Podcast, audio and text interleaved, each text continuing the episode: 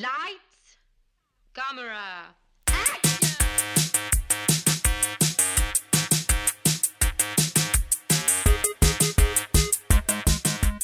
Aujourd'hui à l'émission, la bataille d'Alger, Platoon et le temps des bouffons. Bienvenue à On Jase de film.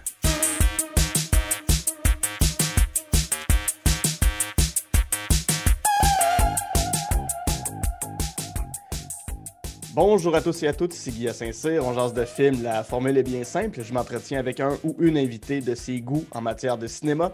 Donc ensemble, on passe en revue trois coups de cœur, une déception et un plaisir coupable. Ce sont les goods, the bad and the ugly, la cinéphilie de mon invité. Et aujourd'hui, je reçois le réalisateur et auteur Jules Falardeau. Salut Jules! Salut! Comment tu vas? Ah, je vais très bien, merci. Et toi? Super bien, merci. Euh, ça, fait un bout que je voulais t'inviter sur mon émission. Euh, je t'avais entendu parler de la crise d'octobre et des CDR. Je me disais, Colin, il, il est intéressant, il est le fun. Puis ça, ça s'est perdu dans le flot d'invités puis tout ça. Puis tu t'es invité toi-même, donc merci d'avoir mis le pied dans la porte. Parce que je dois t'avouer que je suis comme un peu jaloux de ton concept. Je, te, trouve, ça, je trouve ça cool comme principe, les trois coups de cœur, puis de mettre là-dedans un film détesté. Tu sais, c'est rare qu'on j'aime ça, parler, ça parler de cinéma aussi, puis j'ai souvent, euh, je trouve que les discussions de cinéma sont bien cantonnées sur certaines affaires. Tu moi, j'aime ça parler de cinéma aussi avec n'importe qui, avec des cinéphiles ou pas, puis des fois, c'est pas nécessairement obligé d'être des films pompeux. Là. Tu autant ben je peux te parler des Ventura que... je pense qu'à la fin, on va pouvoir arriver vers des films un peu plus, euh, un peu plus lourds, parce que ta liste est quand même assez costaude. Euh, ouais. Euh, pour, ceux qui ne te connaissent pas, tu as réalisé, euh, oui, c'est un vidéoclip pour le Colocast avec des images documentaires au travers que tu as fait en 2012 pour faire la promotion de leur, euh, dernier album. tu as un super beau reportage que j'invite les gens à regarder. On a retrouvé le PF Coquid 40 ans plus tard, qui suit les traces du film Pea Soup de Pierre Falardeau, ton père, qui avait réalisé en 1978. Euh, c'était le jeune dans la ruelle qui mangeait du PFK puis qui donnait son opinion sur un peu tout. Puis c'était comme une, une vieille âme d'Hochelaga, ce, jeune-là. Puis de le retrouver 40 ans plus tard, c'est assez. Euh, c'est tellement beau, c'est hyper touchant comme, euh, comme reportage. Tu as aussi un film, Journal de Bolivie, 50 ans après la mort du Tché, où tu es retourné en Amérique latine pour suivre les traces du Tché après son décès. Et tu as en, cette année, l'année dernière, le, livre La crise d'octobre, 50 ans après, euh, qui est sorti aussi, où tu as fait des entrevues avec des personnes qu'on n'avait jamais vraiment entendues euh, parler de la crise d'octobre.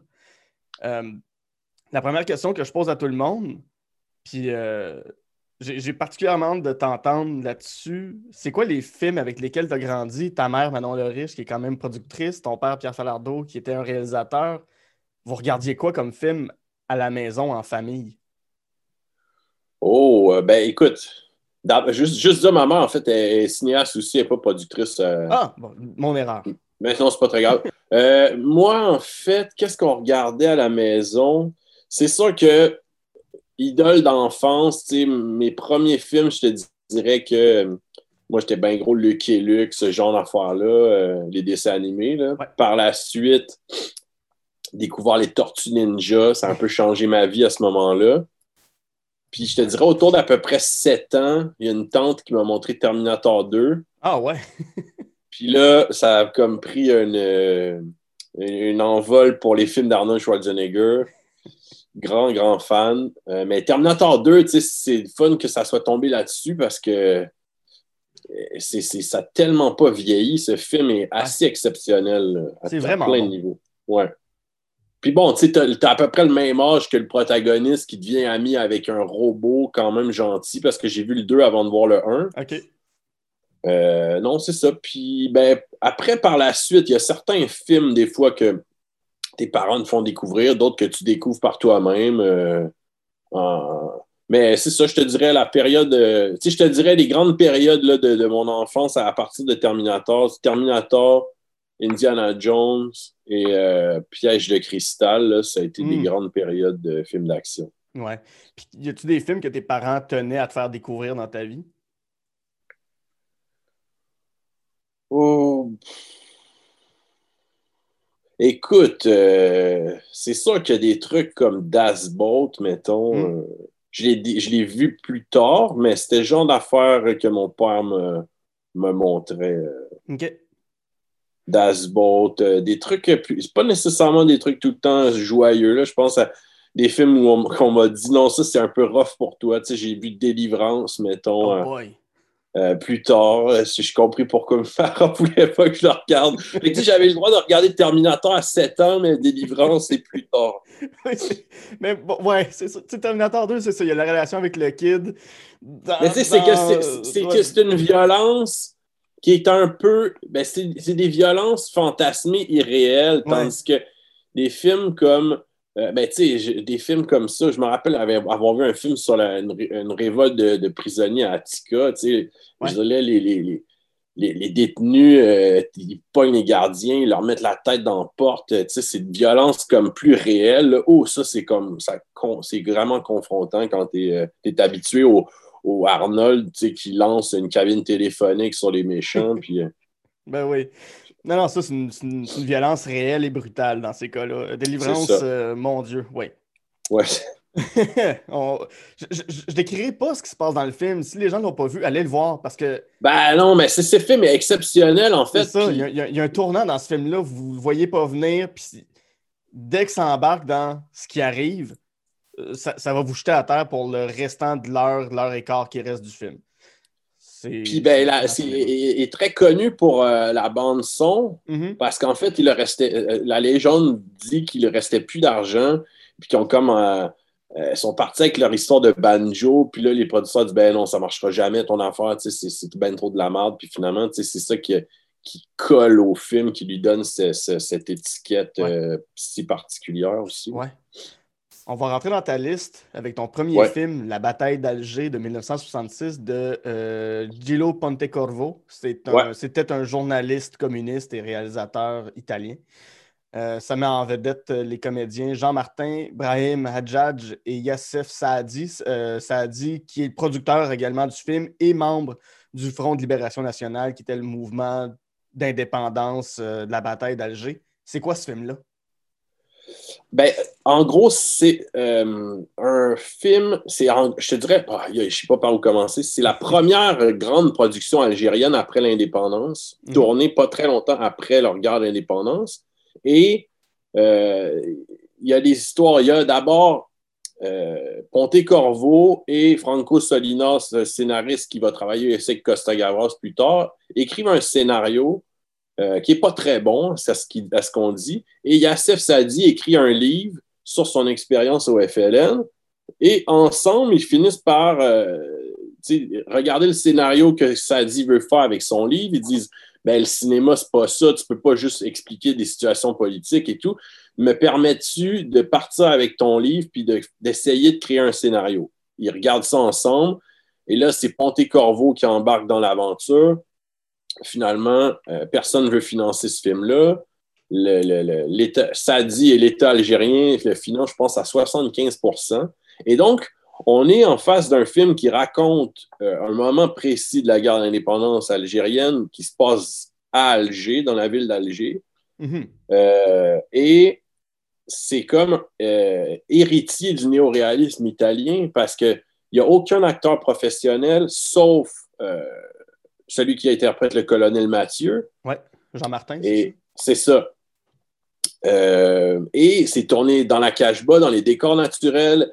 Euh, il y a des, c'est des acteurs non professionnels. Donc, ce que Ponte Corbeau explique lui-même, c'est qu'il appelle la dictature du réel. C'est que des fois, au lieu de prendre un acteur, il va attendre pendant deux mois afin de trouver la bonne tête de la bonne personne. Et quand tu regardes ses choix à certains moments, je prends une scène au début, il y a un condamné à mort qui s'en va se faire guillotiner, tu sais, puis en marchant vers la guillotine, il écrit Vive l'Algérie libre.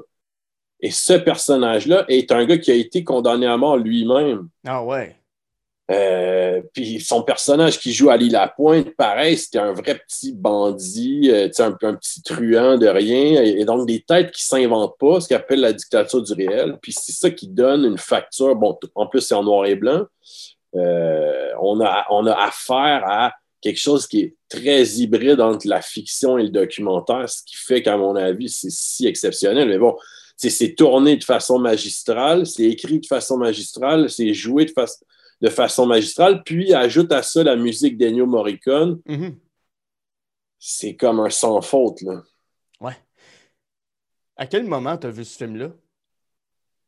Euh, ça, je pense que mon père il regardait le film et je devais être à l'adolescence. Je suis tombé sur une séquence pendant qu'il le regardait, on en a discuté un peu.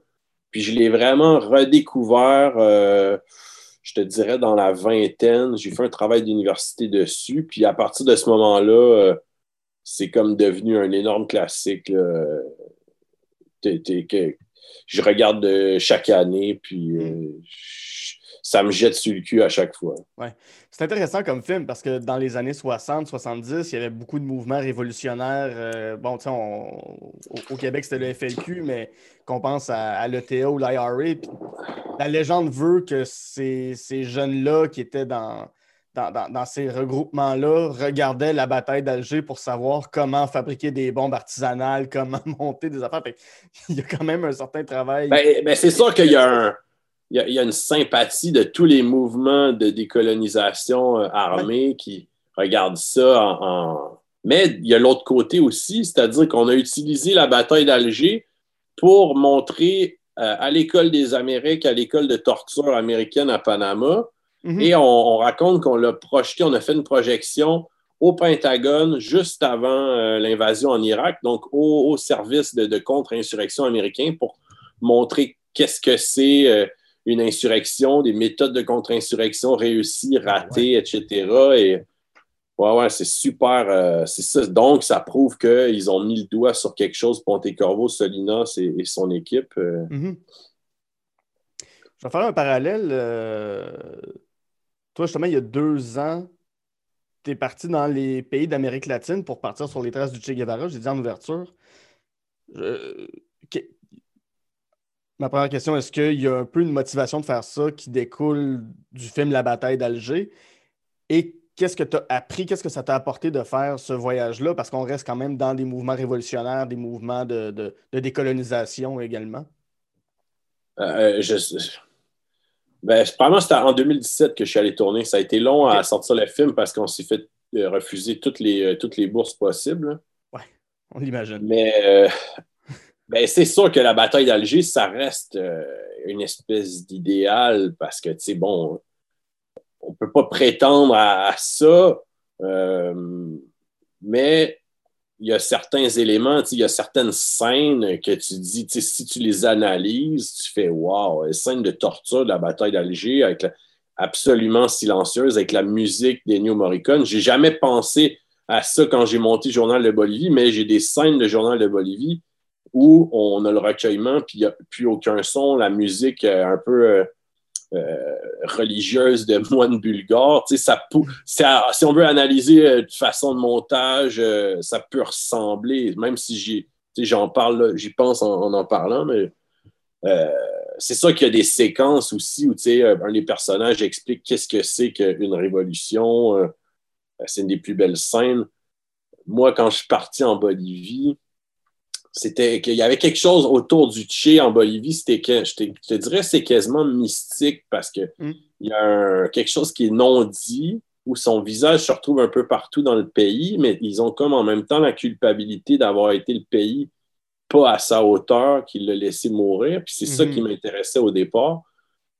Puis rapidement, ben en fait, là, on est tombé dans euh, la méthode Perrault, si on veut. Rapidement, on, on, a rencontré des gens qui, eux, faisaient la route du Tché, c'est-à-dire ils faisaient chaque année, euh, ils marchaient dans les montagnes suivant sa route pour, découvrir ce que lui avait pu ressentir à certains moments. Puis là, on découvre que ce groupe-là existe, qu'ils ont des archives et qu'on pourrait faire le, En fait, on les incite à voir si ça ne leur tente pas de, de retourner sur leur propre trace pour le 50e, euh, style euh, la chasse aux marsouins de Perrault.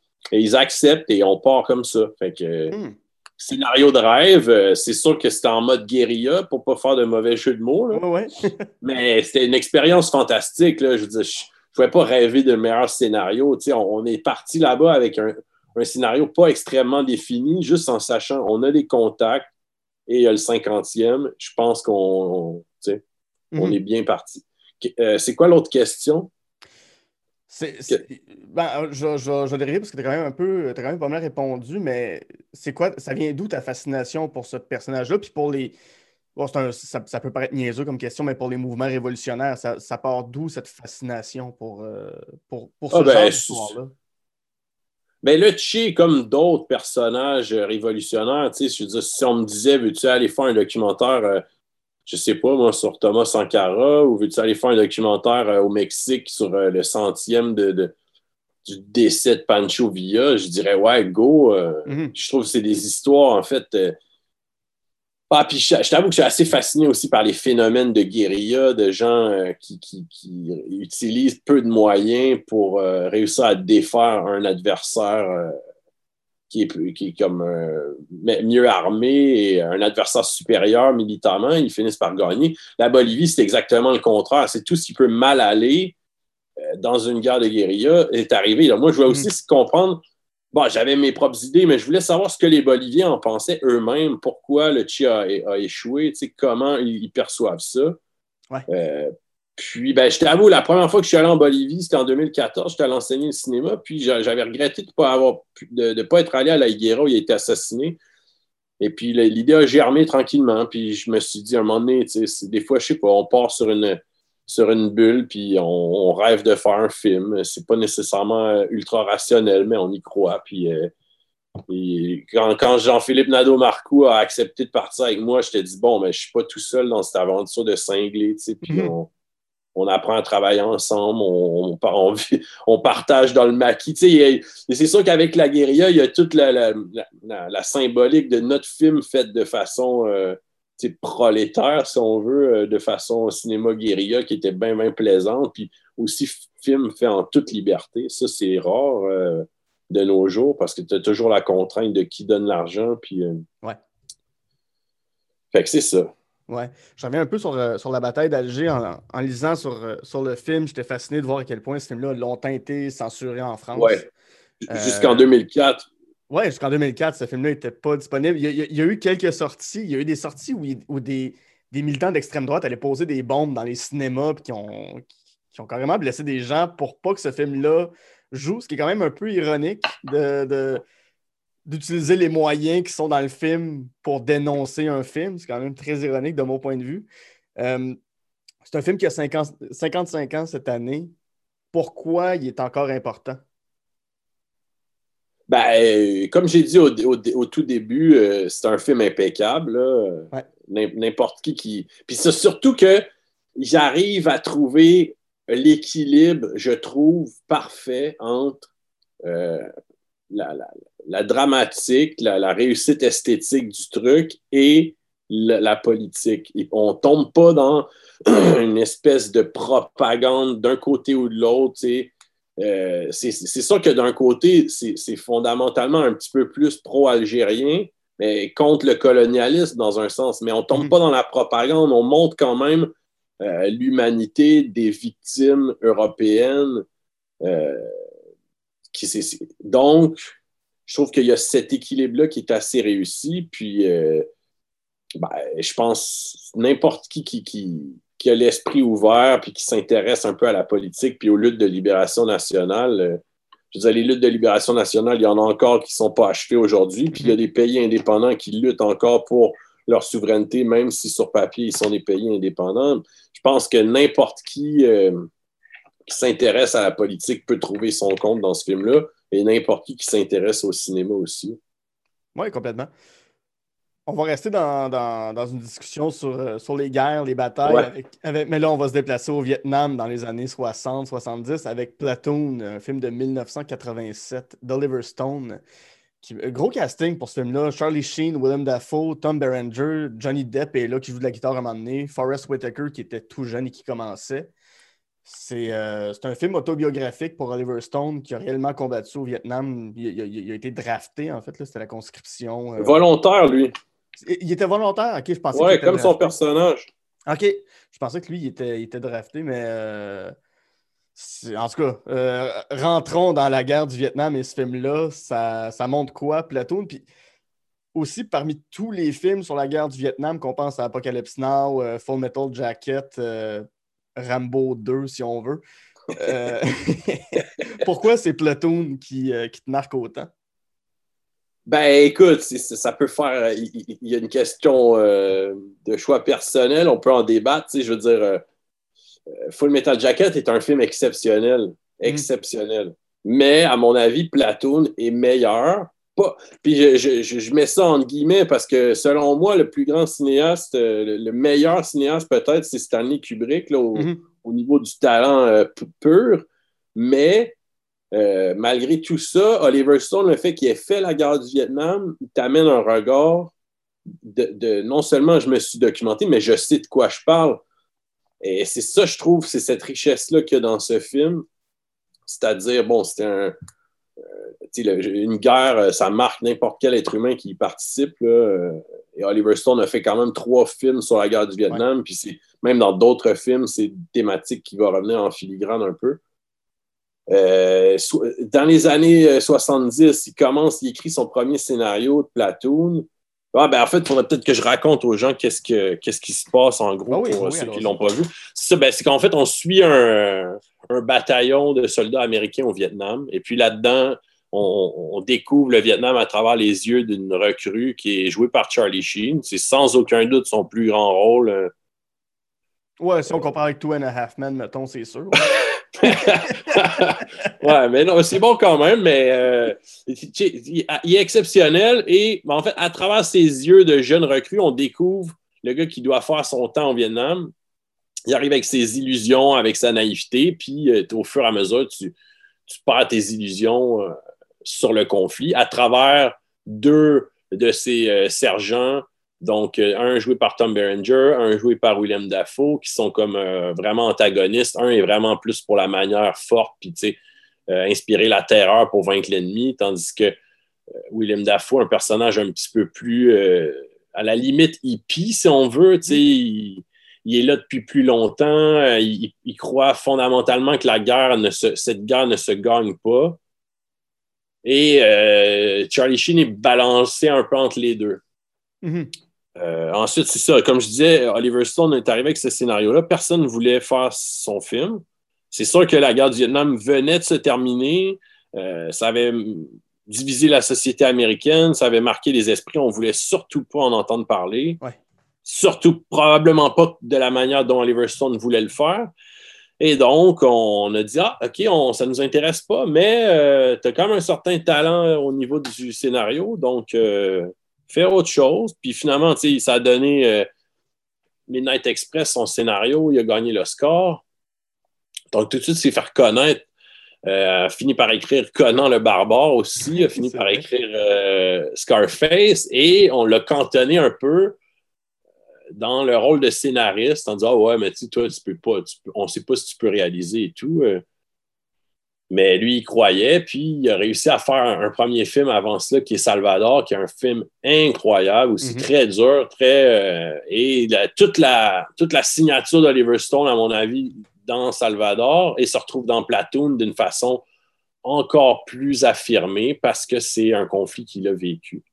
Et c'est surtout euh, dans les, trucs intéressants autour de ça, c'est l'espèce de bootcamp qui fait vivre à ces acteurs. Dans le sens que tu ne peux pas comprendre nécessairement ce que c'est que la guerre, mais si on te fait vivre, euh, si on te fait vivre, mettons, deux semaines dans la jungle, à faire des tours de garde, à ne pas dormir, à, faire euh, des, simulations de combat, ben, tu vas peut-être au moins être capable de percevoir un fragment de ce que c'est. Oui, tout à fait. C'est une, guerre fascinante, euh, la guerre du Vietnam, pour, moi. C'est une des grandes guerres que, les États-Unis ne peuvent pas se targuer d'avoir gagné. Déjà là, c'est intéressant. Tu peux pas faire un film sur le Vietnam à part, euh, ben, tu encore là, euh, Rambo 2, tu sais, où est-ce qu'il retourne au Vietnam pour finir la job puis gagner la guerre. Ce, qui est, fascinant dans, le cinéma sur le Vietnam, c'est que les Américains n'ont pas le choix de se placer en loser. Ils n'ont pas le choix de se placer en tant qu'on n'est pas les gagnants de rien là-dedans. Puis, ça, prend une certaine dose d'humilité, je trouve. Puis, il y, a, eu des grands films, comme, j'ai dit tantôt sur le Vietnam, mais ils c'est ça, ils n'ont pas le choix d'avoir l'examen de conscience de où est-ce que ça a chié. Puis effectivement, ce film-là le montre bien. Euh, je, te, lance la question. Est-ce que toi, c'est une guerre qui, te fascine? Ben oui, absolument, absolument. Mais c'est aussi fascinant que l'Algérie dans le sens où c'est la victoire du petit contre le grand. Ouais. La victoire des faibles, la victoire de, les Américains qui débarquent avec leur, euh, leur, artillerie, leur aviation. Et je crois qu'on a lancé plus de bombes sur le Vietnam, seulement les États-Unis, que tous les pays réunis durant toute la Deuxième Guerre mondiale.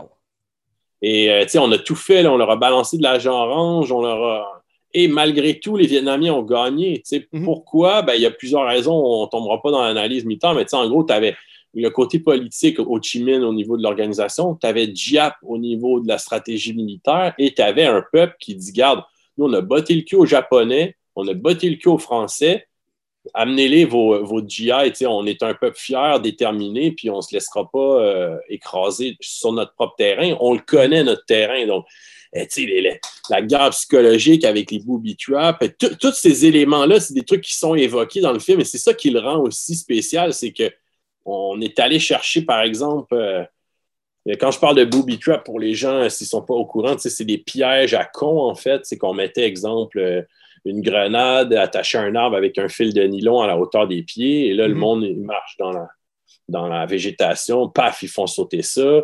Euh, tu marches sur un truc, ça, c'est une trappe, tu tombes sur des clous rouillés avec de la crotte. Fait que tout ça faisait en sorte que les Américains ont eu beaucoup de pertes, mais ont eu des blessés aussi. Puis il y avait le, sentiment que l'ennemi était euh, un peu insaisissable. Et ça aussi, ça transparaît dans le film. Mm-hmm. Oui, parce qu'on les voit à peu près pas, les, les, Vietnamiens dans le film. Ils sont, sont, tout le temps cachés quelque part. Ça. On sait, on sait qu'ils sont là autour, on sait qu'ils regardent, on sait qu'ils écoutent, mais. Ah, ils sont, on ne sait pas. Et puis, euh, tu as aussi le phénomène du. du bon, là, je, peut-être que je serais mieux de ne pas en parler pour ne pas dévoiler des punchs à ceux qui ne l'ont pas vu, mais le phénomène, ce qu'il appelait le fragging, c'est-à-dire que quelqu'un allait dans la tente d'un officier puis il balançait une grenade euh, pour s'en débarrasser. Tu avais des dissensions à l'intérieur des unités. Ça aussi, ça, on montre un peu ça dans ce film-là. Euh, l'utilisation de la drogue, bon, ça, c'est quelque chose qui est évoqué quand même plus dans Apocalypse Nord de façon un peu peut-être fantasmé, mais là-dedans, c'est présent aussi. Euh, puis c'est ça, c'est un, des, euh, des, conseillers, en fait, qui les a formés pour le bootcamp. Je, je pense qu'il s'appelle Dale Dye ou Dale Dyer. Sa, vision des acteurs hollywoodiens est très drôle aussi parce qu'il dit, tu sais, il, dit que techniquement, tu ah ben, ces espèces de tarlouse d'Hollywood, ils pensaient avoir une caravane de vedettes. Moi, je les ai fait dormir dans boîte pendant deux semaines avec les maringouins. Puis Non, c'est ça. C'est un film. Euh, celui-là aussi, je regarde euh, avec grand plaisir à chaque année. Mm-hmm. Ça t'est quoi ton premier visionnement? T'en souviens-tu? Eh bien, ça, c'est drôle parce qu'il il est sorti en salle, je crois, en 86. 87, ouais, 86, ouais, 86, 80, ouais. Et euh, mes parents sont allés le voir au cinéma avec moi dans le panier entre les sièges, tu sais. Fait que j'étais comme, j'ai pas rien vu, mais je l'ai, euh, je l'ai entendu. euh, je, l'ai, je l'ai découvert, je pense, je te dirais autour de 16 ans, probablement. Uh-huh.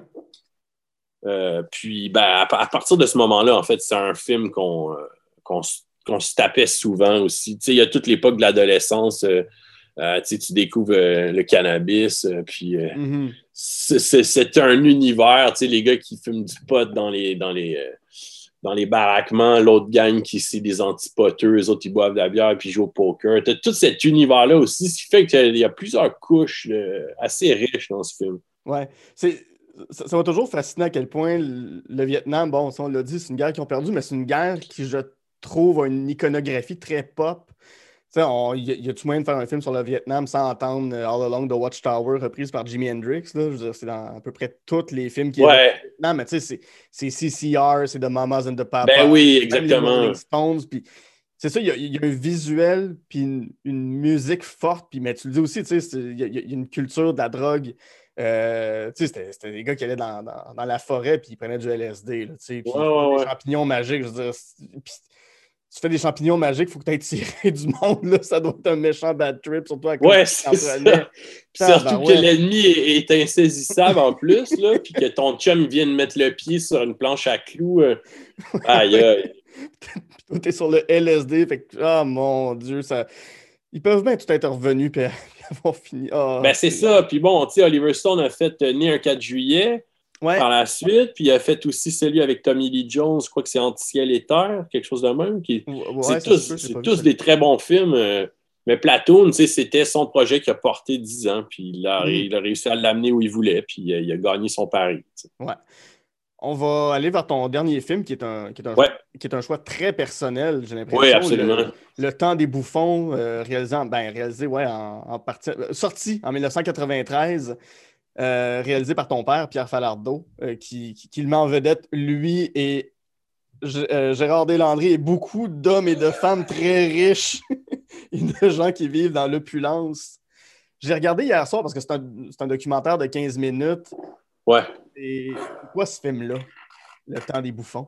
ben, en gros, c'est un, un party à l'hôtel Reine-Élisabeth, au Beaver Club, de gens héritiers des grandes fortunes canadiennes, mais aussi gens de pouvoir, euh, tous les gens qui tournent autour des cercles de pouvoir de l'establishment canadien. et ils se réunissent et à déguiser en, euh, comme dans le bon vieux temps, des favoris, euh, les costumes, les chapeaux haute forme, et on fête, et on, fête notre fortune, on mhm. mange du caviar et tout. C'est une espèce de grandeur nature colonialiste. Mais pourquoi ce film continue à fasciner aussi, c'est que c'est assez rare qu'on voit, euh, là, en mode documentaire, les, gens très riches dans ce genre, dans leurs événements euh, un peu privés de, de ce pétage de bretelles, tu sais. C'est pas comme euh, ce qu'ils veulent bien nécessairement montrer aux gens, comme des parties de la F1 ou de quoi. Là, on a accès à une espèce de. Tu sais, ils se lâchent lousse.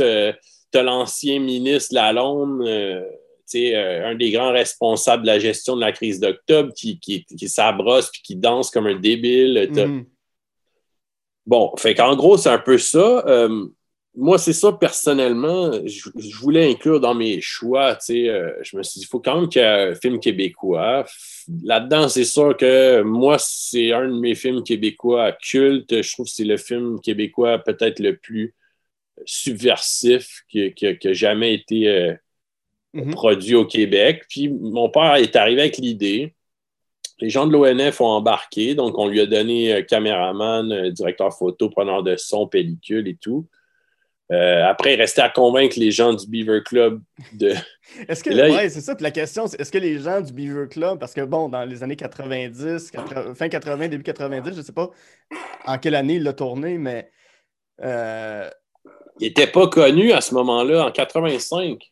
OK, fait que c'est la même année qu'Elvis Graton, finalement. Et, ma mère, en fait, euh, ma mère, c'est elle qui était envoyée pour, euh, si on veut, comme, comme émissaire pour négocier le tournage. J'étais arrivé, ma mère, qui était, qui était, avait l'air plus jeune, innocente, euh, elle dit ah, on travaille pour l'UCAM, on fait un, reportage sur le, commerce de la fourrure, blablabla. Bla, bla.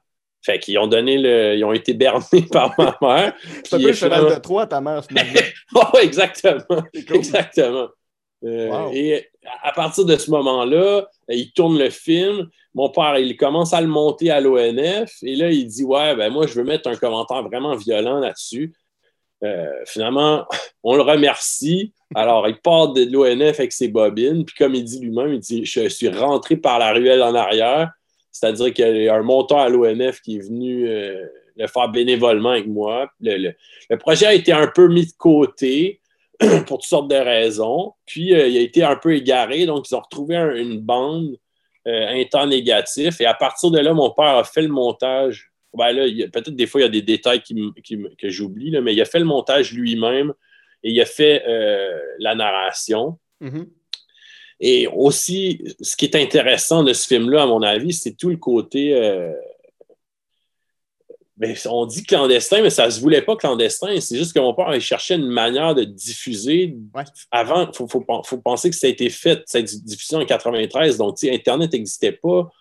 Euh, Et les gens commençaient à avoir tous des VHS à la maison. Fait que c'est dit comment faire circuler ce film-là? Je vais faire une centaine de copies, puis je vais dire aux gens qui peuvent le copier, le donner. Le, Ça a parti comme ça. Puis à un moment donné, il y a un journaliste Franco Nuovo qui a mis la main là-dessus, puis il en a parlé. Puis là, ça, ça, a explosé dans les médias. Euh, ça, ça a fait euh, des énormes réactions et mon père a toujours été fier de ça pour un petit film de 15 minutes, Mhm. que ça, ça prenne ces proportions-là. Et en plus, c'est fou, c'est que c'est arrivé tout ça pendant qu'il était en tournage euh, du film Octobre, donc le film que ça a Ah pris ouais. 15 ans à réussir à faire. Il était enfin, tu sais, quand tu es dans un tournage, tu es, disons, euh, assez occupé. là.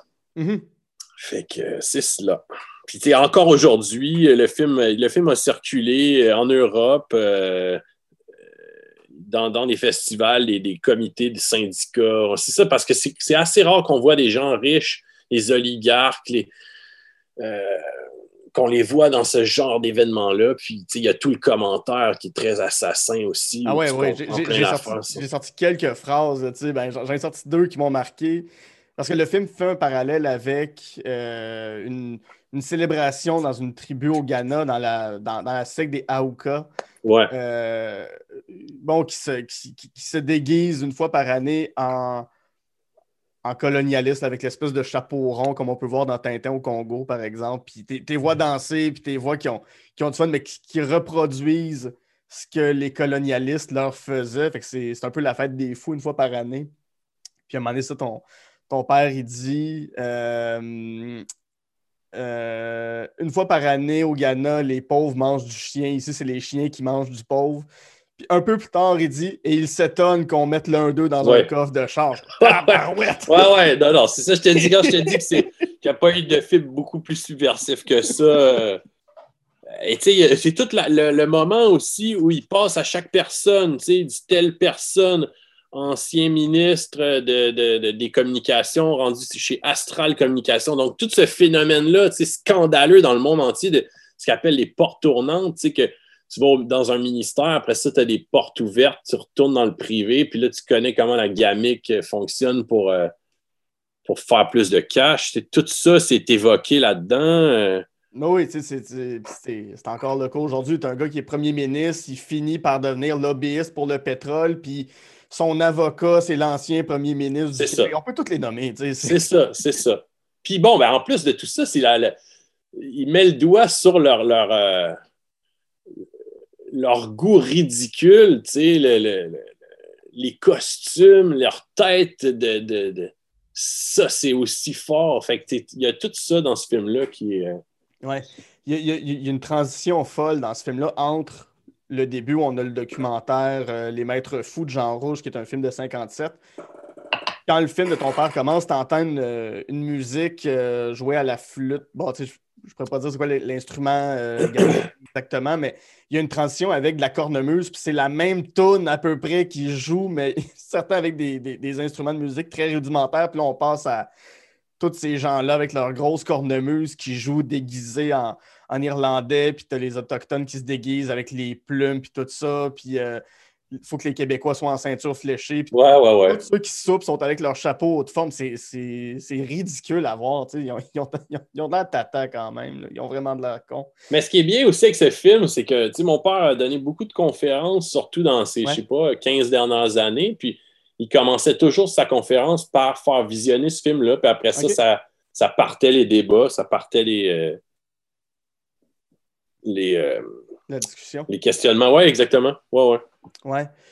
Euh, je me demandais justement par rapport à ça, parce que justement, ça a explosé, il était en train de, de, faire octobre. L'as-tu déjà vu, tu dis qu'il était très fier, mais l'as-tu déjà vu avoir peur euh, ou, avoir des insécurités par rapport à ce film-là ou par rapport à ses prises de position? Je, me, je me rappelle d'une époque où, tu sais, puis pour avoir vu beaucoup d'entrevues de, de- de ton père, c'est un gars posé, c'est un gars calme, mais à un moment donné, j'ai l'impression qu'on l'invitait pour faire un freak show un peu, pour, pour qu'il sorte de ses gonds, puis là, on sortait ces clips-là partout. pour- Ouais, ben c'est ouais, ce qu'on essayait. Des fois, je veux Ouais. dire, c'est un peu la technique à la Paul Arcan, là, de le.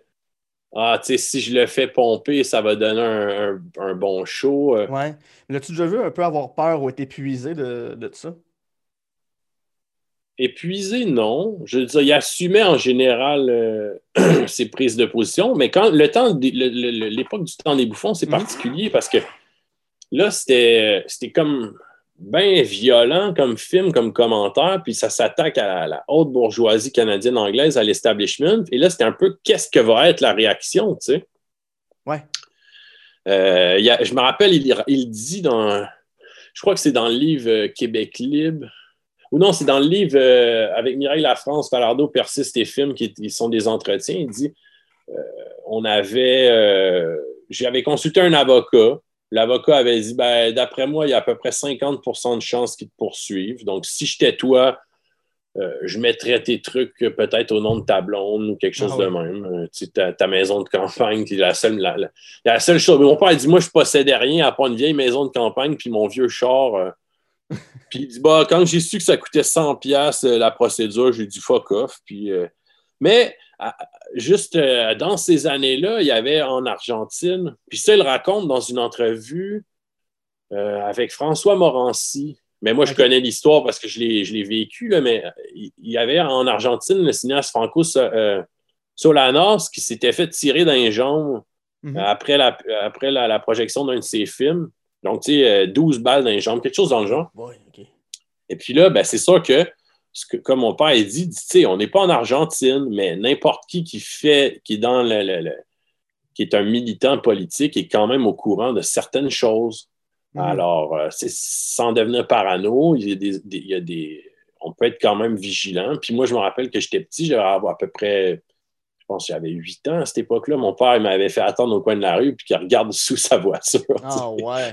fait que, tu sais, je veux dire, est-ce que euh, je pense pas qu'il y a eu des menaces. Je pense pas que c'était nécessairement euh, si justifié que ça, mais l'histoire Solanas plus le temps des bouffons fait que c'était quand même une réaction, euh, euh, si on veut, cohérente ou. je veux dire, je pense pas que ça serait arrivé, mais c'était, ça s'est passé.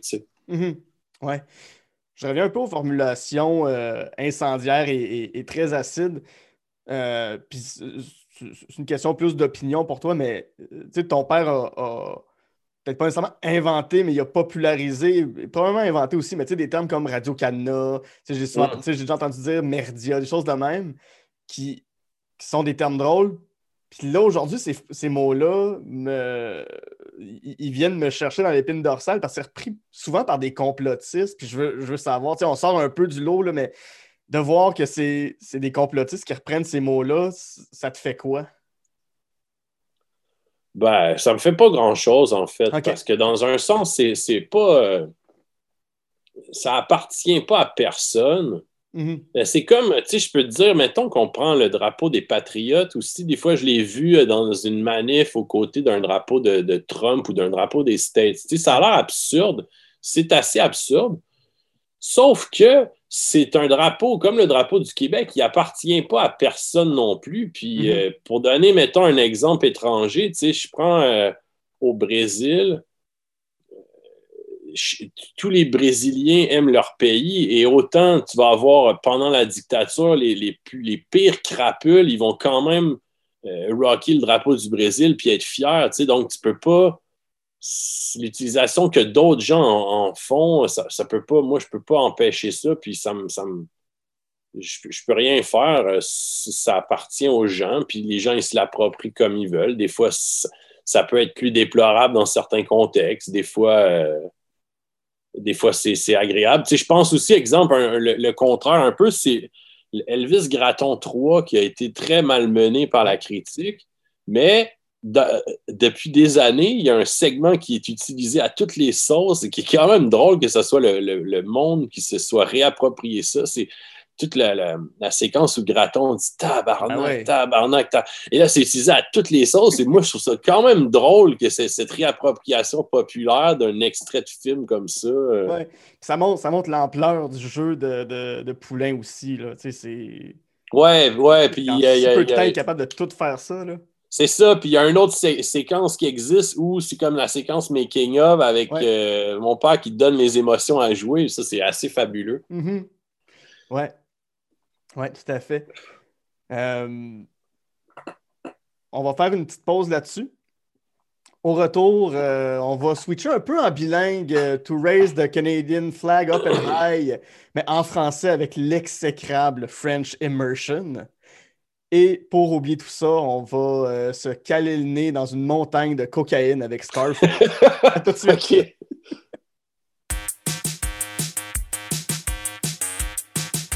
Je profite de ce moment pour vous dire que On de Film est disponible sur Patreon au www.patreon.com baroblique de Film. Vous y retrouverez le podcast L'Armoire à cassette où je jase avec ma sœur Geneviève des nombreux films qui ont marqué notre enfance, ainsi que le podcast Amour et Flamèche où je fais découvrir pour le meilleur et pour le pire les films de l'univers Marvel à ma meilleure amie Camille. Parlant de Patreon, j'aimerais maintenant remercier les membres suivants. Daria Desjardins, Jen Saint-Cyr, Guillaume Ruet, Jadosaurus, John Vanas, Tout simplement Joe, Zachary Cyr, Bellec, ainsi que Eric Biron. Pour vous abonner, www.patreon.com baroblique on jase de film. En terminant, si vous avez deux petites minutes, vous pouvez laisser 5 étoiles sur iTunes, vous abonner sur la chaîne YouTube de l'émission et, bien entendu, sur Facebook et Instagram, m'envoyer votre liste de films J'aime toujours jaser de films avec vous.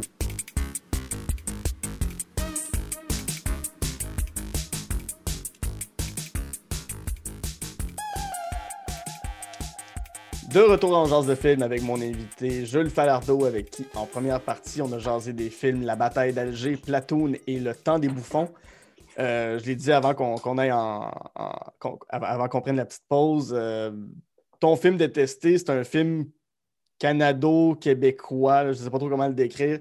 C'est French Immersion, qui est un film de 2011 qui euh, ben, réalisé par Kevin Tierney. Et normalement, je dis qui joue dans le film. Là, je dois dire euh, les acteurs qui ont désavoué le film. Mais arrête donc. ouais, tout le monde. Tout le monde Ils ont désavoué. OK, ben vas-y. C'est Dorothée Barryman, Pascal Bussière, Robert Charlebois, euh, euh, Yves Jacques, Rita Lafontaine, Laurence Leboeuf, Marcel Leboeuf. Je pense pas qu'ils ont tous désavoué le film, mais c'est pas le film duquel ils parlent le plus puis qu'ils ont, ils ont le plus envie de parler en entrevue, mettons. Là.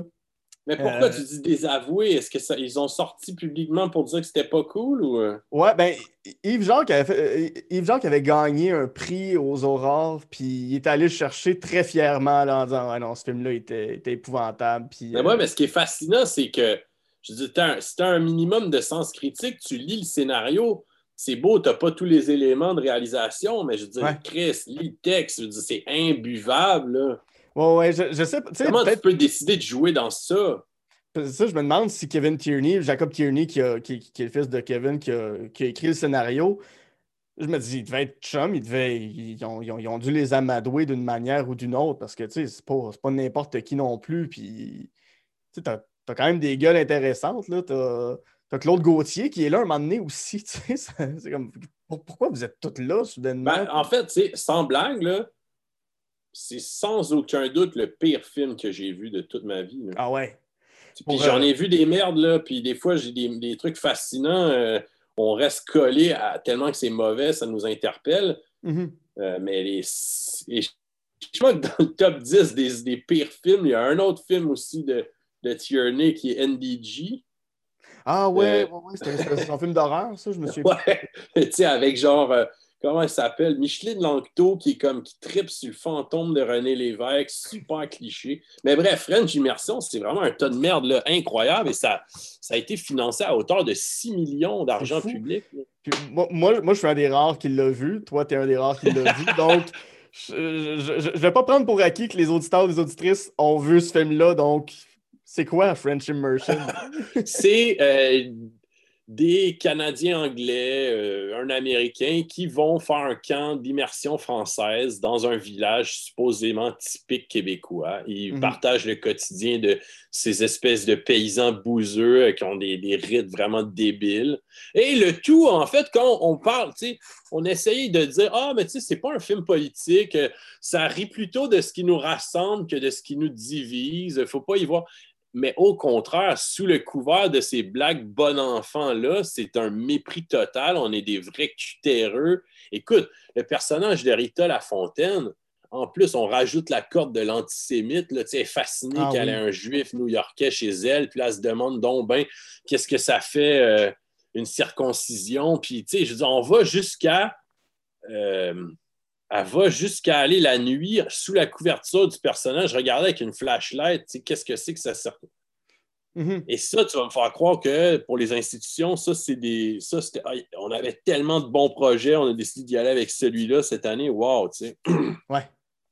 Euh, et, et je dirais, Rita Lafontaine, si tu, tu lis le scénario, comment tu peux te dire Ah ouais, ça va être, ça va être drôle, là, son- Ouais, ouais. Mais c'est- des gens qui j'aimerais demander justement pourquoi tu as accepté? Ben, tu sais, je je sais pas. tu sais, C'était peut-être tourné en région, puis on se retrouve en chum pendant l'été. Ouais, ça se peut, ça, ça se peut. pas, mais- ça sera pas un bon film, mais tu sais, euh, passer l'été avec Yves Jacques, Pascal Bussière, Robert Charlebois va être là. tu sais. Ouais, Tu ou sais, c'est tu, me vends ça de même, je fais comme, bah, ok, tu sais, Karine Vanasse, c'est cool, Laurence Leboeuf, Marcel Leboeuf. Mais, on- mais attends, j'ai pas fini de dire de la merde sur ce film-là. T'as aussi personnage, un personnage d'un Indien. Euh, et là, c'est ce gag-là, wow, très réussi. Un, un Indien d'Inde qui dit Ah, ben moi, en fait, quand je suis arrivé ici, j'ai demandé où étaient les Indiens, puis ils m'ont dit plus au nord. Fait que là, je suis monté pour découvrir que c'était des Autochtones à la place. Fait que là, je suis tout seul d'Indien dans ce coin perdu, puis je m'ennuie. Ah ouais, c'est pas Euh, T'as aussi. euh, et là, finalement, le, le seul personnage qui- québécois qui va s'en sortir de ce- ce- cette espèce d'univers-là de débile, c'est Karine Vanasse en tombant amoureuse d'un des personnages anglophones, puis en Mhm. s'exilant vers la vraie civilisation. C'est. Robert Charlebois, mais déjà qu'il est mauvais, mais en plus, son rôle, c'est archi nul, là, ça n'a pas de bon sens. que- que- Puis la réalisation est médiocre, là, c'est euh, à tous les niveaux. La musique est médiocre, on, on abuse de, de fondu au noir à toutes les sauces. C'est comme, il n'y a, pas. Je ne peux pas croire que- qu'on. Bah, en fait, c'est- vraiment. un- Tu sais, ça fait passer l'appât pour un, un film euh, solide. là. Oui, oui, puis moi, je me rappelle, j'ai- tellement roulé des yeux quand ils disent Mais qu'est-ce qui nous rassemble, nous, en tant que Canadiens et Québécois? Ah, on va faire une partie de hockey dans la ruelle. Oui. Vraiment, là, c'est. Faut, tellement pas assumer les débats et les discussions que c'est de même que ça se passe. OK, parfait. Eh boy. Je, je- ben là, il faudrait que je le revoie. Je l'ai vu seulement qu'une seule fois. là. Ah, ben, Je me Je rappelle l'ai vu une que. fois, mais ça, c'est des moments qui m'ont. euh, j'étais- j'étais en train d'arracher mon banc là, au cinéma là, avec mes ongles, j'étais en train de gratter le banc. t'es allé voir ça en salle? J'avais reçu des billets. Je me souviens plus, c'était une projection test. C'était une projection. Ah, ouais, non, un moment donné, j'allais Ouais. voir bien gros des projections test. Je- je- J'arrivais toujours à trouver les, les billets. Puis ce qui, ce qui est le fun d'une projection test, c'est que tu as les producteurs, des fois, tu as le réalisateur qui est là. Puis des fois, plus le film est mauvais, plus il invite des vedettes aussi. Fait que plus, plus le film il est, il est assumé puis qu'il est bon, tu vas juste avoir la productrice ou le producteur ou des fois le réalisateur pour avoir les commentaires pour l'aider avec le montage puis tout ça. Mais si le film il est vraiment mauvais, là, il faut qu'il invite des vedettes parce que les gens dans la salle diront pas qu'ils n'ont pas aimé ça à quelqu'un qu'ils connaissent. Si t'as juste Ouais, ouais, ouais. le, le- si t'as juste le Mais en fait, distributeur ça les renforce là, dans leur médiocrité, cette façon de faire. Je veux dire, personne n'aurait ouais. pu être honnête puis leur dire. euh, ben bon, en fait, après ça, je pense qu'ils ont raflé tous les prix de l'année au, euh, aux Aurores. euh. Ouais. Le, le- le personnage le plus insupportable, puis c'est- d'une tristesse, c'est Yves Jacques qui ont mis une avec espèce ses de, cartons, de- là. avec ses cartons, puis une espèce de barre bichette. Ouais, y a- y a- y qui- qui porte ça dans la vie? Ça n'a pas de sens. On dirait, on dirait du, du- du SOS qu'ils ont collé sur le menton. Qui se promène partout avec ses petits cartons en disant en français, en français. C'est quoi Ouais, ben je te dirais que je pense que quand même, euh, Robert Charlebois arrive à être pire. Là. Ben, Mais- Robert Charlebois, je ne m'attends pas à grand-chose de lui en tant qu'acteur. Yves Jacques, je peux avoir des attentes. C'est plus, plus là que ça m'a fait mal, mais oui, Robert Charlebois qui, qui joue un. Je me souviens plus trop, c'est un sénateur hyper corrompu, je sais plus quoi, là. euh. Ah, ce film est, est- est épouvantable. Puis je, je voulais faire le parallèle, puis je, je pense que tu as quand même mis le doigt dessus. tu sais. C'est un film qui qui veut pas assumer qu'il est politique, mais qui l'est hautement parce que ça, ça joue avec des enjeux qui sont politiques puis qui ont, ils ont voulu mettre le, ont voulu mettre le couvercle sur la marmite de ce qui est politique. Je voulais faire un, parallèle avec une autre satire politique qui est celle d'Elvis Gratton. Mais Elvis Gratton, au moins, c'est assumé.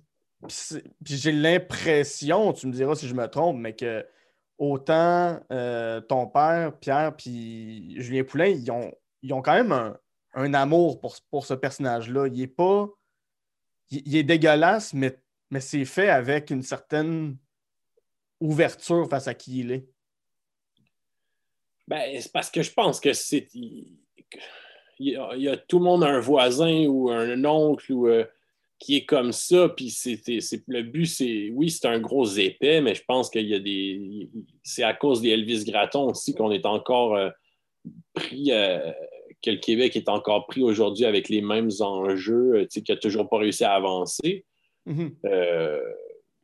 la comparaison s'arrête là avec French Immersion parce que, je veux dire, il y a une finesse au niveau de l'écriture, au niveau des dialogues, qui, même si c'est vulgaire, je veux dire, il y a des gags subtils, il y a des gags fins que French Immersion n'accotera jamais. Je veux dire, il n'y a aucune finesse. C'est que. Et, c'est surtout, en fait, même si, ça se voulait vraiment, euh, peut-être que c'est le cas, tu sais, qu'ils se sont dit, on va juste faire une comédie drôle, peut-être qu'ils ne se rendent même pas compte de la bêtise de, ça, mais en fait, c'est que ça nous montre vraiment leur opinion en tant que, anglo-montréalais de ce que de ce qu'est le Québec euh, à l'extérieur de, des grands centres urbains euh, bilingues. Si c'est vraiment ça qu'ils pensent, puis ils ne voulaient pas faire quelque chose, c'est comme un mépris, peut-être pas assumé, mais un mépris euh,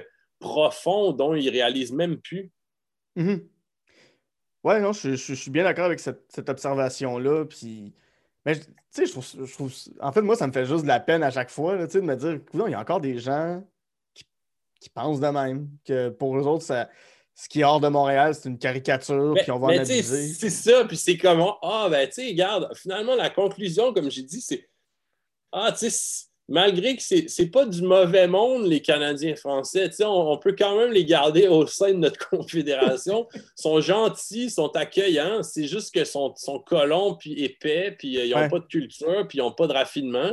Donc, euh, la seule façon de t'en sortir, c'est comme Karen Vanas, marier un Anglais, puis tu vas. C'est comme l'espèce de de, finalité du rapport du RAM, genre assimilez-vous, puis votre, civilisation sera, sera sauvée. Oui, oui, ça, fait très euh, bon, c'est nos cousins débiles, mais une fois par année, on peut aller les voir à Noël, puis c'est un mauvais moment passé, mais bon. C'est ça, bon, euh, ils une font. Mauvaise soirée. Ah, puis tu sais, je veux dire, il y a un personnage, je me rappelle, qui dit la phrase Ah, euh, il met du sirop d'érable sur tout, c'est dégueulasse. Tu sais, c'est comme, même même si tu veux faire quelque chose sur nos propres travers, tu sais, aie un peu de finesse.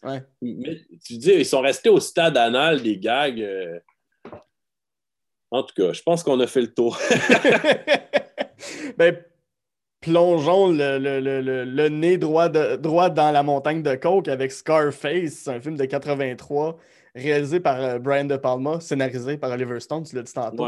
Ça met en vedette euh, ben, surtout Al Pacino, je pense qu'il est de toutes les scènes. Euh, Michel Pfeiffer qui commençait à l'époque, si ce n'est pas son premier rôle, c'est un de ses premiers rôles. Euh, Robert Loggia, puis euh, F. Murray Abraham, qui à peu près à la même époque, on avait pu le voir en tant que Salieri dans, dans Amadeus, pour, les gens qui n'arrivent pas à mettre une face sur, sur le nom. c'est un film opulent, c'est un film excessif. Je te lance, c'est quoi Scarface? Ah, ben Scarface, en fait, je l'ai mis dans plaisir coupable, mais j'aurais très bien pu le mettre dans les, premiers, euh, les premières catégories parce que plaisir coupable, j'ai l'impression que c'est quelque chose qu'il faut comme peut-être un peu euh, être honteux d'aimer ça. Moi, j'adore Scarface. C'est un excellent film. Vraiment, hein, c'est un très bon film. C'est mhm. pas niaiseux. C'est évidemment un scénario d'Oliver Stone. C'est rare que c'est bien niaiseux. Ouais. Mais en gros, ça suit l'histoire des exilés cubains quand euh, Castro a a envoyé des exilés cubains, euh, des, euh, des, des, euh, des, réfugiés politiques, si on veut. C'est des, mhm. Cubains de, des Cubains très à droite, des, contre-révolutionnaires. Il les a envoyés à Miami parce que Jimmy Carter leur ouvrait les portes. Il en a profité pour se débarrasser de quelques criminels de droit commun. Mhm. Donc, c'est ça la prémisse. À partir de là, on suit le parcours de Tony Montana, joué par Al Pacino, qui euh, c'est de son ascension comme petit gangster jusqu'à la tête d'une organisation euh, qui importe des tonnes de cocaïne et ça chute. Ouais. C'est un bon résumé. Ouais. c'est que ce film, en fait, est devenu aussi. Euh, le symbolique pour tout ce qui est culture au, niveau du hip-hop américain. On fait beaucoup référence à Scarface. Euh, au niveau culturel, il y, a, beaucoup de références. Plein de raisons. En plus, c'est les années 80. La musique de Giorgio Moroder fixe ce film dans un univers vraiment particulier, tu sais. Oui, oui, oui, avec beaucoup de euh, synthétiseurs, beaucoup de beaucoup d'effets, euh, réverbération, puis tout ça tout le long. C'est, on, on, est quand même relativement au début des années 80, c'est en 83, mais celui-là aurait pu sortir en, 89, il aurait été pareil, il aurait été identique. C'est un, film sur l'esthétique années 80 qui est un peu en avance même. Et euh, j'espère juste qu'ils ne feront jamais l'erreur d'essayer d'en faire encore un remake. Euh, Mhm. Parce que bon, ça, il faut dire que c'est un remake d'un film de Howard Hawks de 1932, je crois, qui s'appelle Scarface euh, à partir de l'histoire d'Al Capone, qui est un très bon film de gangster de ces années-là aussi, il faut le dire. Mhm. Et j'ai trouvé, en fait, plaisir coupable, j'aurais pu mettre n'importe quel film de mafioso qui est assez bon. Tu sais, je pense au parrain, évidemment. Je pense à Donnie Brasco, qui est très réussi. Je pense à euh, Training Day, je pense la liste. J'ai même pensé à New Jack City, ah en plus avec la traduction québécoise. Plaisir coupable, c'est que ça rentrait dans. New Jack City. C'est ça. Mais euh, Scarface, je pense que c'est peut-être dans les trois films que j'ai vu le plus de fois dans ma vie. J'ai dû le voir au moins une centaine de fois facilement. Ouais. C'est ironique quand même que Brian De Palma, je ne vais pas nécessairement l'associer à un conservateur, Oliver Stone encore moins, mais que ça a été repris par quand même une certaine culture hip-hop, mais qui, qui, cherche à avoir de l'argent, qui cherche à être dans l'opulence, puis, puis étaler le capitaliste. J'avais vu un moment donné Brian De Palma en entrevue qui, que lui se dit un peu exténué de voir que le, nombre de gens qui n'avaient pas nécessairement compris le message du film, parce que le message du film, c'est pas juste la drogue, c'est mal, c'est l'appât du gain, c'est mauvais. Essayez pas de, essayez pas de d'avoir trop d'argent dans la vie, ça, ça mène à rien. C'est pas bien d'avoir autant de fric. Puis, le message du film, c'est un peu peu importe qui est riche, si tu es riche, tu es une mauvaise personne en quelque part. Il, y a, il, y a, ce discours-là dans le film qui ça, est probablement plus amené par, euh, Oliver Stone. Ben, il y a aussi un peu l'absence de goût des nouveaux riches aussi. on, a, on a comme l'impression des fois que les riches de à la Sosa, c'est riche de bonne famille. Je veux dire, c'est un gars qui va avoir des chevaux, un manoir et tout, mais les nouveaux riches, là, il va avoir un bain tourbillon gigantesque dans son salon, avec des, des, statues romaines, un tigre euh, dans sa. Il y a ça. son, manoir euh, à Tony Montana est tellement laid, ça n'a pas de sens. C'est ça. tu as aussi. Euh, ben, des, des, pointes à la Stone que finalement le trafic de drogue passe par, on le fait passer par Panama. Euh, mm-hmm. euh, en lien avec les, trucs de, de, Noriega. Euh, et, au niveau scénario, lignes et le jeu d'Al Pacino, les lignes mémorables, c'est des lignes qui sont restées, auxquelles on fait référence depuis toujours. Mm-hmm. Oh, oui, Hello to My Little Friend, ça a été dit et repris des, des, des, Simpsons ou euh, tous les cartoons des années 90 ont, leur moment. C'est Hello to My Little Friend, puis ça n'a pas de sens parce que c'est un film très adulte, mais dans des émissions pour enfants. ouais, c'est ça. il, y a, un autre film euh, duquel euh, tu m'as parlé, puis j'ai envie qu'on y aille. C'est le film que tu as vu le plus souvent dans ta vie. Tu m'as dit, c'est Le Rocher de Michael Bay. Ouais. qui met en vedette Sean Connery et Nicolas Cage. On va finir là-dessus. C'est quoi ce film-là, ah, Le Rocher? Bien que tu me permettes de euh, ben, le rocher, en fait, c'est Ed Harris, qui est un ancien général euh, des Marines à la retraite et qui décide de faire un coup de force, de s'emparer de, fusées euh, avec du gaz mortel pour prendre en otage la ville de San Francisco et revendiquer en fait de l'argent pour ces... En fait, passer un message pour des, des, soldats morts dans des opérations clandestines duquel le Pentagone se, désintéresse après comme s'il n'existait plus. Mm-hmm. Euh, il fait sa prise, il prend toute la ville en otage avec les fusées à partir de l'île d'Alcatraz.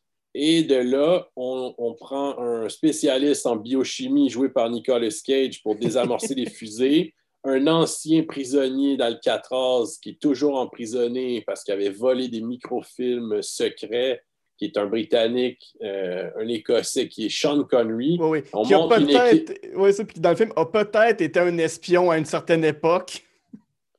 Et on, on- on prend ça, on monte une équipe de Navy SEAL et on va essayer de récupérer les fusées de l'intérieur. Évidemment, tout le monde meurt, il reste que Sean Connery et Nicolas Cage. Euh, Mhm. Et ce film, en fait, il- plaisir coupable, ça rentre là-dedans parce que Michael Bay fait pas des films qui sont nécessairement très brillants. Ouais. Cependant, euh, niveau de la direction artistique, de la musique d'Anne Zimmer, euh, de la, de réalisation des plans, Ed Harris, qui est incroyable. Sean Ouais. Connery, euh, c'est drôle, mais quand tu regardes sa filmographie, c'est peut-être un de ses meilleurs rôles aussi. Euh, et bon, puis un- une autre chose qui est assez drôle, c'est que dans les films américains de, de- de guerre, films de propagande, c'est assez rare qu'on voit des vétérans de l'armée américaine prendre les armes contre leur propre société. On essaie plutôt, en fait, de- d'évoquer des ennemis étrangers. Ou s'il y a un gars qui est comme un, il retourne sa veste, c'est probablement influencé par euh, l'argent soviétique ou l'argent de la drogue.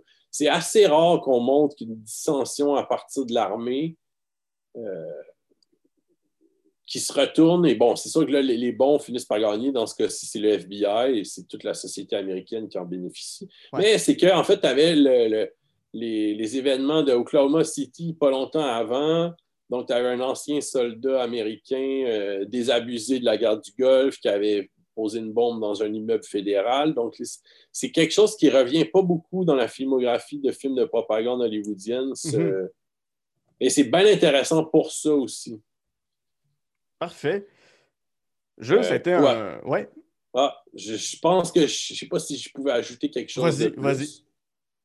Euh, ben toi, tu l'as, tu, tu l'as vu probablement. Je l'ai vu de Rock euh, au secondaire. J'ai vu ça en secondaire 2 ou 3 peut-être, là, mais, mais j'étais- j'étais j'étais- j'étais gamin, mais j'avais j'avais trippé. Je pense que c'est c'est pas mon premier film d'action. J'ai pas été élevé avec des films d'action. Fait que c'était Ouais.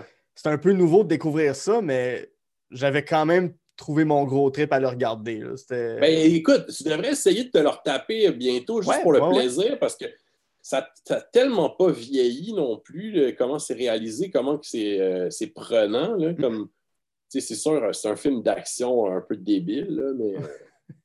Ouais, ben, tu peux pas Puis me- pour Sean. Connery aussi, pour Ed Harris, ensemble, euh, dans, euh, ils sont bons. Puis c'est ça, Alcatraz aussi. Tu sais, quel univers cinématographique Ouais. qu'une ancienne prison la plus célèbre du monde où des anciens Marines prennent une ville en otage de là. C'est comme magnifique, là, les plans sur le- la baie de San Francisco. hein. Ah ouais, ouais, ça c'est sûr. Mais oui, oui, ça, je, vais, je vais définitivement le regarder dans les prochains jours, puis euh, je t'en je t'en donnerai des nouvelles. Ouais, ben écoute, Ah, ben, ouais. je suis- merci de, de m'avoir invité. Ça fait vraiment plaisir. Ben, merci à toi. Si on veut euh, te lire, si on veut te suivre, si on veut voir tes projets, on va où? On fait quoi? Ben, évidemment, il y a le Journal de Bolivie qui est euh, disponible en location. Là, il va être euh, dans la plateforme des rendez-vous du cinéma québécois en ligne. Euh, tout se fait en ligne. Mais il est aussi disponible à la location sur Vimeo ou sur, sur Illico. Sinon, il y a d'autres de mes films que si tu cherches un peu, tu peux les trouver gratuitement, comme Gaétan ou comme Just Watch Me ou Reggie Chartrand. Sinon, je continue. Ben, je faisais des, des topos euh, d'espèces de web docu pour tabloïd Mhm. euh, qui a été comme euh, avalé par le 24 heures. Donc, je me retrouve à faire du contenu vidéo encore pour le 24 heures. OK.